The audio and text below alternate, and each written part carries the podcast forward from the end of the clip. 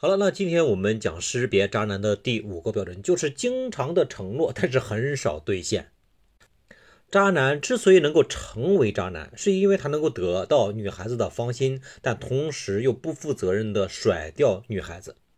那得到女孩子的芳心，其中有一个很大的特质，就是渣男往往能说会道，能够了解女孩子的心思，知道她们喜欢听什么。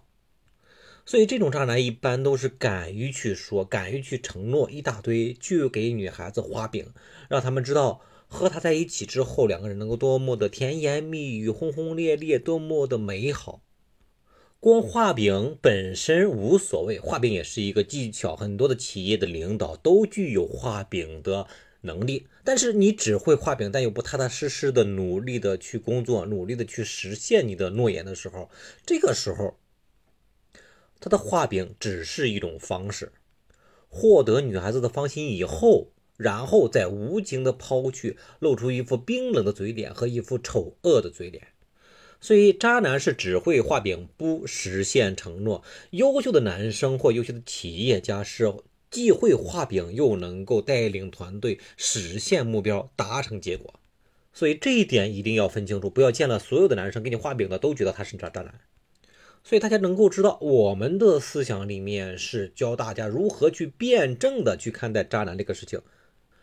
而不是一竿子掀翻一船人。如果是那样的话，大家可能就会更加的小心翼翼，不懂得如何识别优秀的男生和渣男，也会错过很多优秀的男生。所以，我们这里对于那些没有安全感的。女孩子来说，就是你不仅要看这个男生给你承诺了哪些，还要看对方兑现了哪些。不仅仅要有心甘情愿的付出，还要在一边付出一边索取，而不能够一味的付出。因为如果你是一味的付出没有索取的情况下，对方一直是在一个索取的情况下，对方在分手的时候就几乎没有沉默成本，所以对方分手的代价很小。所以，最好的方式就是一边付出一边索取。